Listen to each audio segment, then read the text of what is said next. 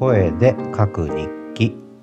リッスンケアフリー、えー声で書く日記。 LISTEN carefree。96回目の配信。もうすぐ100ですね。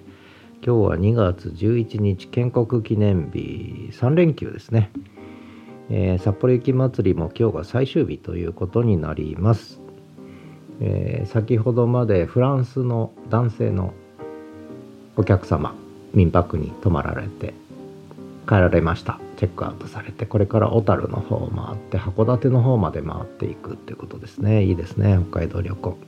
冬の北海道いいですよ。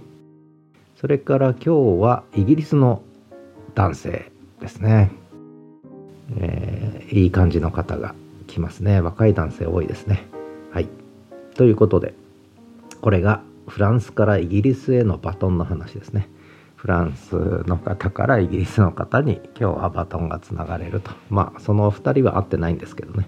私が間に入って、まあ、バトンを渡すという形です、えーそれから、えー今日のタイトル「困った Spotify と行き場のないはじらぢさんでぃと美しい犬とフランスからイギリスへのバトンと Anyca の話」というふうにしました。困った Spotify これね困りましたね。Spotify いきなりメールが来て、えーリバーサイドと提携するんでこれまでのウェブ上スマホ上の編集収録のサービスは停止します。終わりますっていうことでもういきなりもう停止してて使えない。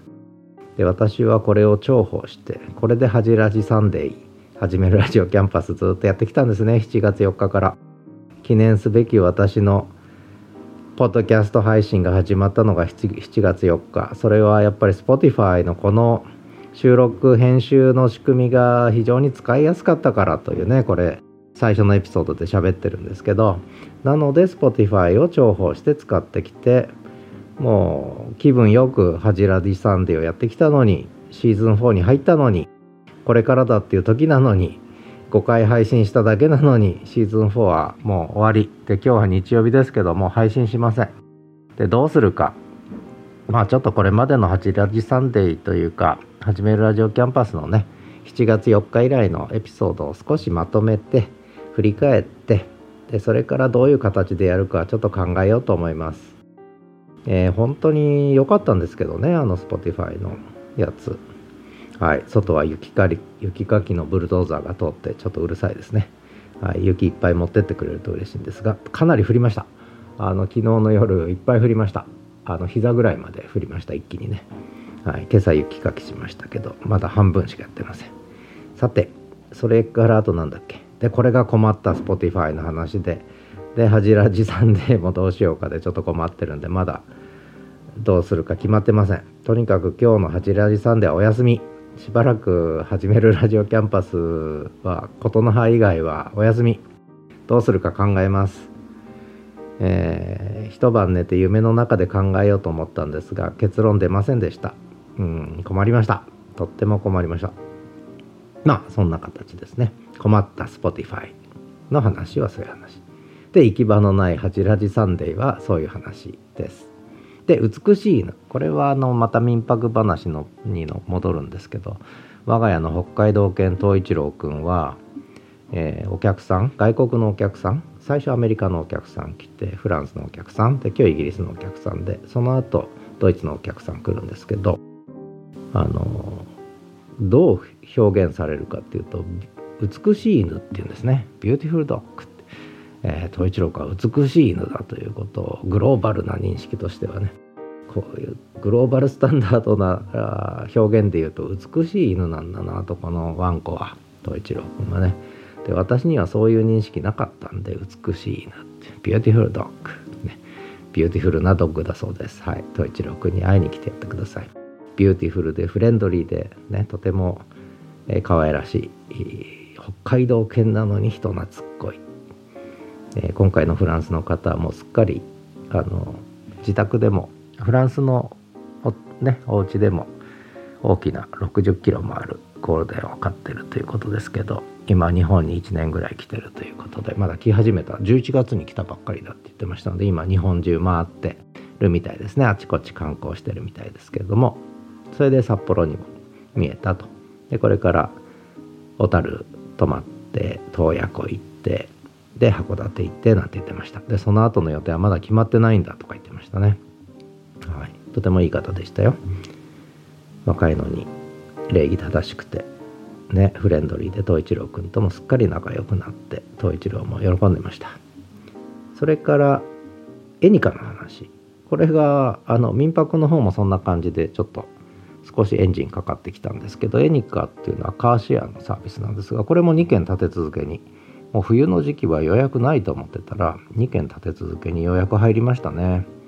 嬉しいですねエニカちゃん、うん、これもいいですね。でエニカも Airbnb もどちらも SNS なんですね。これねグローバルスタンダードなあ違うエニカは日本国内、えー、Airbnb はグローバルな SNS っていうことでこれホモ・サピエンスっていうのはフレンドリーシップでつながるんですけどこのフレンドリーシップがあるから SNS は成り立つっていうことを改めて認識しますね。初めて会った国籍も人種も違う人がもう一つ屋根の下で仲良くワンコも含めて暮らせるという。でもうねある意味「また来ます」って言って「本当良かったです」って言って帰ってくれて。嬉しいですね。ホモ・サピエンス。ホモ・サピエンスは素晴らしいな。こういう体験するともう人間やめられないっていうかホモ・サピエンスやめられないなと。まあいかに絶滅危惧種になろうともホモ・サピエンスは愛し続けたいなと。こういうフレンドリーシップに接するとそう思うんですけどね。ただホモ・サピエンスっては逆にこう、えー、敵対性ですね。も持ってるわけですね。ここが厄介なとこえー、まあいいやこの話はまた別のところでしたいと思います。それこそ4証言で語ろうかな。あでそれで4証言でシリーズが結構、えー、次々浮かぶんですね。これ4証言ってのはねあの便利なんです。あの何でも作れるんです。だからどんどん思考が発展するんですね。しかもそれが論理的に発展するんですよね。4証言で考えると。でホモ・サピエンスがやっぱりこう AI 生み出すところまで科学とか文明進化させてきたえー、最初の最初の出発点は4証言にあるんですね。やっぱり平面に文字を書いたり記号を書いたりして4証言で、えー、こう座標系で考えるようになったっていうのはもうこれ論理的思考の出発点ですので是非皆さんも4証言で考えるシリーズパクってもいいですのでやってみてください。私の4象限とかね、えー、ぜひやってほしいと思います。これやるといろいろ論理的な思考がねあの鍛えられますので本当おすすめですよ。うん。あの文字書かなくていいんでキーボード打たなくていいんで、えー、手帳手帳かノートか紙切れにピッピッとこうね縦と横に線バッテン書いてでそこに4証言でこっち横軸何にしようかな縦軸何にしようかなでこの軸の立て方でそこに何を置くかでもう世界ができるわけですよね。でここに適切に当てはまるものっていうのを4証言にこう置いていくわけですよね。でこれがやっぱりいい思考のトレーニングになるんですよね。もうおすすめですね4証言思考。是非やってほしいと思います。そうするとこう盲点になってること今自分が見えてないことが見えてくるっていうねここも大事ですね。で私は占いと4証言です。占いも自分にないその時の視点を教えてくれる。占い信じてないんですけどね。でも自分にない視点盲点をこう教えてくれる時がある。4証言もそうなんですよね、えー、思い込みで見えてないことがある。でそれが4証言にしてみると実は見えてくるっていうね。